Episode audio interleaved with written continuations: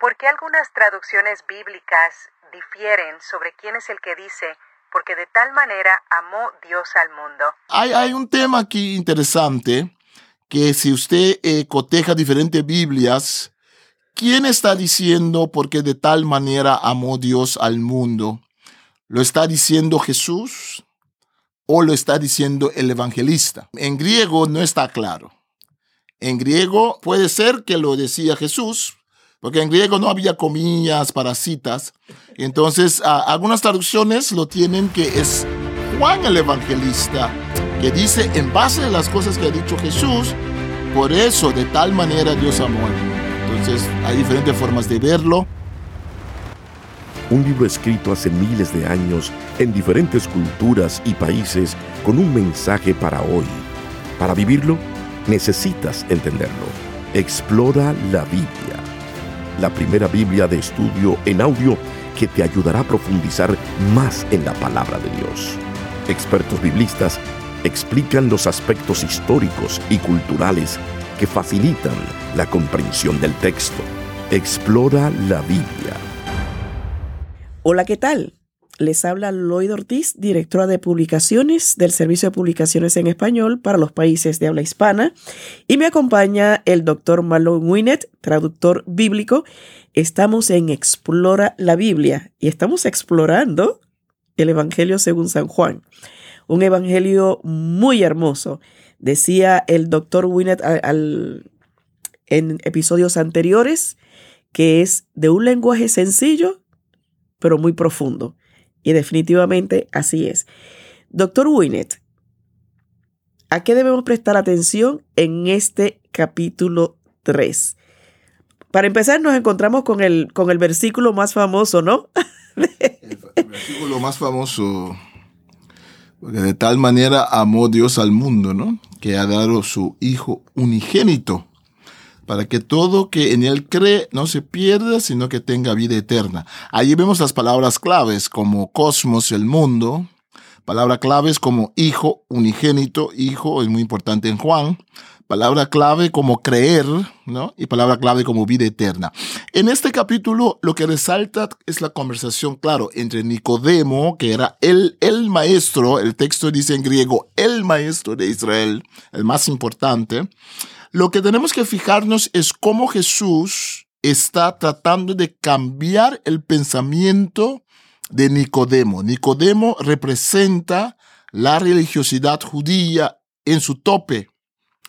Él es el maestro. Entonces Jesús le quiere dejar ver de que sí lo que Moisés ha hecho es muy bueno, sí está bien seguir el Antiguo Testamento, pero ahora viene vino nuevo, viene algo nuevo. Y es tan nuevo lo que viene que hay que nacer de nuevo. E, e, e, es tan nuevo lo que viene que es como algo de arriba que nunca han conocido ellos. Están trabajando mucho los fariseos, los líderes religiosos en lo que es de abajo, dice Jesús. Pero yo que vengo de arriba, yo les revelo un camino nuevo de relacionarse con Dios que va a incluir a todas las personas que creen. Y no por su pedigrí de su familia, no por sus estudios religiosos, no porque, no, por, solamente por creer, alguien puede ser salvo. Muy interesante este capítulo. Entonces, no hagamos esperar. Escuchemos el capítulo 3 del Evangelio según San Juan. Evangelio de Juan capítulo 3. Jesús y Nicodemo. Entre los fariseos había un hombre que entre los judíos era muy importante. Se llamaba Nicodemo. Este vino de noche a ver a Jesús y le dijo, Rabí, sabemos que has venido de parte de Dios como maestro, porque nadie podría hacer estas señales que tú haces si Dios no estuviera con él. Jesús le respondió, de cierto, de cierto te digo que el que no nace de nuevo no puede ver el reino de Dios. Nicodemo le dijo, ¿Y cómo puede un hombre nacer siendo ya viejo? ¿Acaso puede entrar en el vientre de su madre y volver a nacer? Jesús le respondió, De cierto, de cierto te digo, que el que no nace de agua y del Espíritu no puede entrar en el reino de Dios. Lo que nace de la carne, carne es, y lo que nace del Espíritu, Espíritu es. No te maravilles de que te dije que es necesario que ustedes nazcan de nuevo. El viento sopla de donde quiere, y lo puedes oír, pero no sabes de dónde viene ni a dónde va. Así es todo aquel que nace del Espíritu. Nicodemo le preguntó, ¿Y cómo es posible que esto suceda? Jesús le respondió, ¿Tú eres maestro de Israel y no lo sabes? De cierto, de cierto te digo, que hablamos de lo que sabemos y damos testimonio de lo que hemos visto, pero ustedes no aceptan nuestro testimonio. Si les he hablado de cosas terrenales y no creen, ¿cómo creerán si les hablo de las cosas celestiales? Nadie subió al cielo sino el que descendió del cielo, que es el Hijo del Hombre. Y así como Moisés levantó la serpiente en el desierto, así también es necesario que el Hijo del Hombre sea levantado, para que todo aquel que en él cree no se pierda, sino que tenga vida eterna. De tal manera amó Dios al mundo. Porque de tal manera amó Dios al mundo, que ha dado a su Hijo unigénito, para que todo aquel que en él cree no se pierda, sino que tenga vida eterna. Porque Dios no envió a su Hijo al mundo para condenar al mundo, sino para que el mundo sea salvo por él. El que en él cree no es condenado, pero el que no cree ya ha sido condenado porque no ha creído en el nombre del unigénito Hijo de Dios. Y esta es la condenación, que la luz vino al mundo, pero los hombres amaron más las tinieblas que la luz, porque sus obras eran malas. Porque todo aquel que hace lo malo aborrece la luz y no se acerca a la luz, para que sus obras no sean reprendidas. Pero el que practica la verdad viene a la luz, para que sea evidente que sus obras son hechas en Dios. El amigo del esposo. Después de esto, Jesús fue con sus discípulos a la tierra de Judea y estuvo allí con ellos y bautizaba. También Juan bautizaba en Enón, junto a Salín, porque allí había muchas aguas, y la gente acudía y era bautizada, porque Juan aún no había sido encarcelado. Hubo entonces una discusión entre los discípulos de Juan y los judíos acerca de la purificación. Fueron entonces a donde estaba Juan y le dijeron, Rabí, resulta que el que estaba contigo al otro lado del Jordán, y de quien tú diste testimonio, bautiza, y todos acuden a él. Juan les respondió, Nadie puede recibir nada si no le es dado del cielo. Ustedes mismos son mis testigos de que dije, yo no soy el Cristo, sino que he sido enviado delante de él. El que tiene la esposa es el esposo, pero el amigo del esposo que está a su lado y lo oye, se alegra mucho al oír la voz del esposo, así que esta alegría mía ya se ha cumplido es necesario que Él crezca y que yo decrezca. El que viene de arriba. El que viene de arriba está por encima de todos. El que es de la tierra es terrenal y habla cosas terrenales. El que viene del cielo está por encima de todos y da testimonio de lo que vio y oyó, pero nadie recibe su testimonio. El que acepta su testimonio confirma que Dios es veraz, porque el enviado de Dios habla las palabras de Dios, pues Dios no da el Espíritu por medida. El Padre ama al Hijo y ha puesto en sus manos todas las cosas. El que cree en el Hijo tiene vida eterna, pero el que se niega a creer en el Hijo no verá la vida, sino que la ira de Dios recae sobre él. Muy interesante lo que nos decía al inicio, un poquito antes de que escucháramos el capítulo 3. Nos hablaba de Jesús y Nicodemo. ¿Qué más podemos ampliar como enseñanza de esto que precisamente nos presenta en este capítulo? Bueno, eh, el, el concepto de un renacimiento es un concepto muy profundo, pero también muy, muy paradójico. Es un pensamiento que Nicodemo no puede entender. En el Evangelio de Juan, Jesús dice muchas cosas que la gente interpreta de forma literal y Jesús tiene que explicarles otra vez. No estoy hablando literal, a veces él no explica. Eh, en este caso, él le dice a Nicodemo, estoy hablando Nicodemo le pregunta, ¿no? Muy puntualmente, ¿cómo puede un hombre nacer siendo ya viejo? Y ahora vemos una de las palabras claves, uno de los agentes protagonistas más importantes en el Evangelio de Juan, y en la historia de la salvación, el Espíritu Santo. Jesús dice, de cierto, te digo que el que no nace de agua y del Espíritu no puede entrar en el reino de Dios.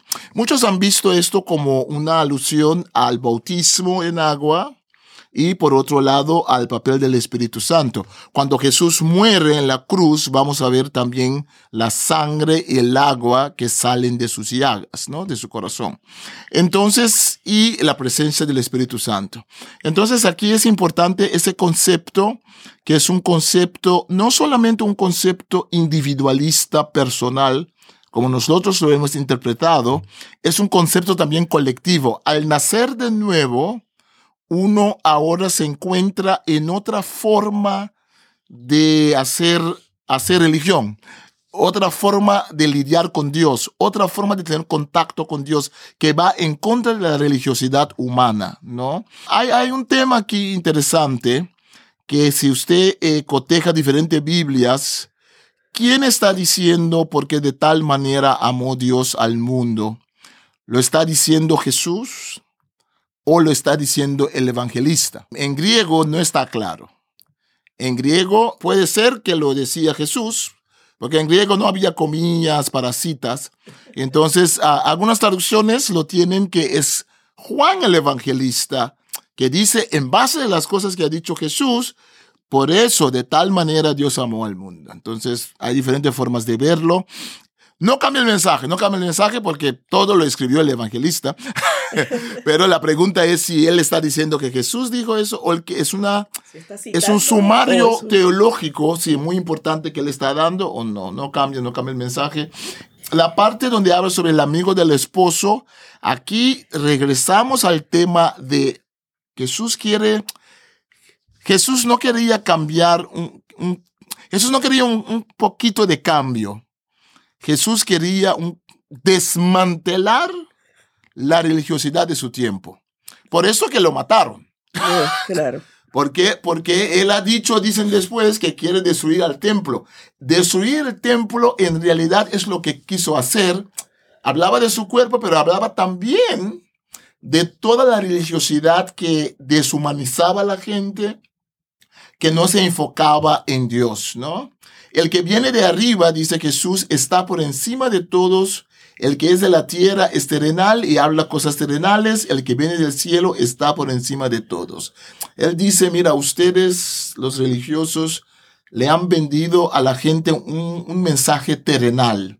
Ustedes han hecho de lo que era espiritual, lo que Moisés ha dado. Ustedes no supieron ir detrás de las palabras de Moisés, detrás de los ritos, detrás de todo lo que es la gente puede palpar y puede tocar con los animales, el sacrificio. Hay una verdad que es más importante. El que cree en el Hijo tiene vida eterna, porque el que se niega a creer en el Hijo no verá la vida. ¡Wow! Nicodemo, aunque tengas hagas todo lo que dice Moisés, aunque cumples con todas las reglas del Levítico, de Deuteronomio, todos esos libros, si no me tienes a mí, no serás salvo.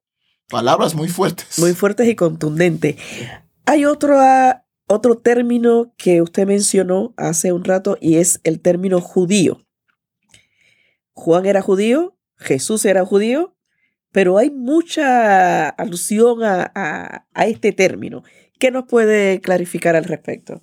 Sí, e, eso es muy importante. En la historia de la traducción del Evangelio de Juan se, y en la recepción por parte de las iglesias, se ha usado el Evangelio de Juan muchas veces en forma antisemítica en contra de los judíos.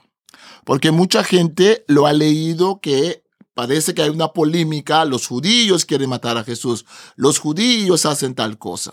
Bueno, en primer lugar, em, el Evangelio se escribió cuando ya había en la historia un, quiebro entre la relación de la sinagoga y los primeros cristianos. ¿no? Probablemente tenemos escritos de los rabinos mm, justo en el tiempo que se escribe este evangelio, donde ya, digamos, la religiosidad judía se separa. Primero los primeros cristianos se le veía como judíos de la secta del Nazareno, y el judaísmo tenía muchas sectas, muchos grupos. Secta no en sentido moderno, pero en el sentido de grupo religioso. Los fariseos eran una secta judía.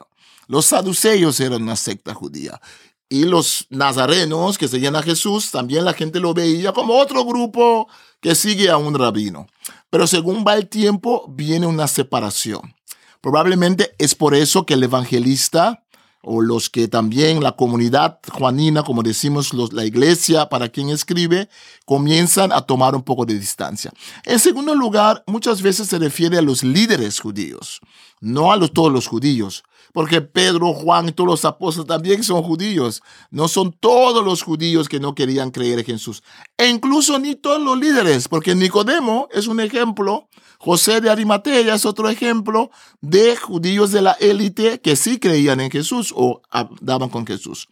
En tercer lugar, muchas veces la palabra judío, judaioi, plural, en griego, se refería a la gente de, de Judá de Judea. Entonces Jesús viene de Galilea. Muchas veces cuando leemos que los judíos venían a preguntarle, probablemente una buena traducción sería la gente de Judea, porque como Jesús era judío, todos eran judíos, pero la gente de, de Judea se usaba ese término también para ellos.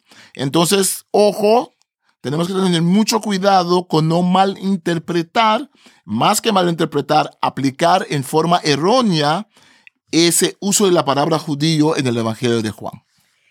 Muy buena explicación, interesantísimo. Y vemos que, como mencionó usted hace un momento, el último versículo de este capítulo es, el que cree en el Hijo tiene vida eterna, pero el que se niega a creer en el Hijo no verá la vida. Así que otra vez vemos el término creer como punto clave, ¿no? En este evangelio. Así concluimos con el capítulo 3 del Evangelio según San Juan en Explora la Biblia, la primera Biblia de estudio en audio con el texto de la Reina Valera contemporánea. Muchas gracias por escucharnos y te espero en el siguiente episodio un libro escrito hace miles de años en diferentes culturas y países con un mensaje para hoy. Para vivirlo, necesitas entenderlo. Explora la Biblia, la primera Biblia de estudio en audio que te ayudará a profundizar más en la palabra de Dios. Expertos biblistas explican los aspectos históricos y culturales que facilitan la comprensión del texto. Explora la Biblia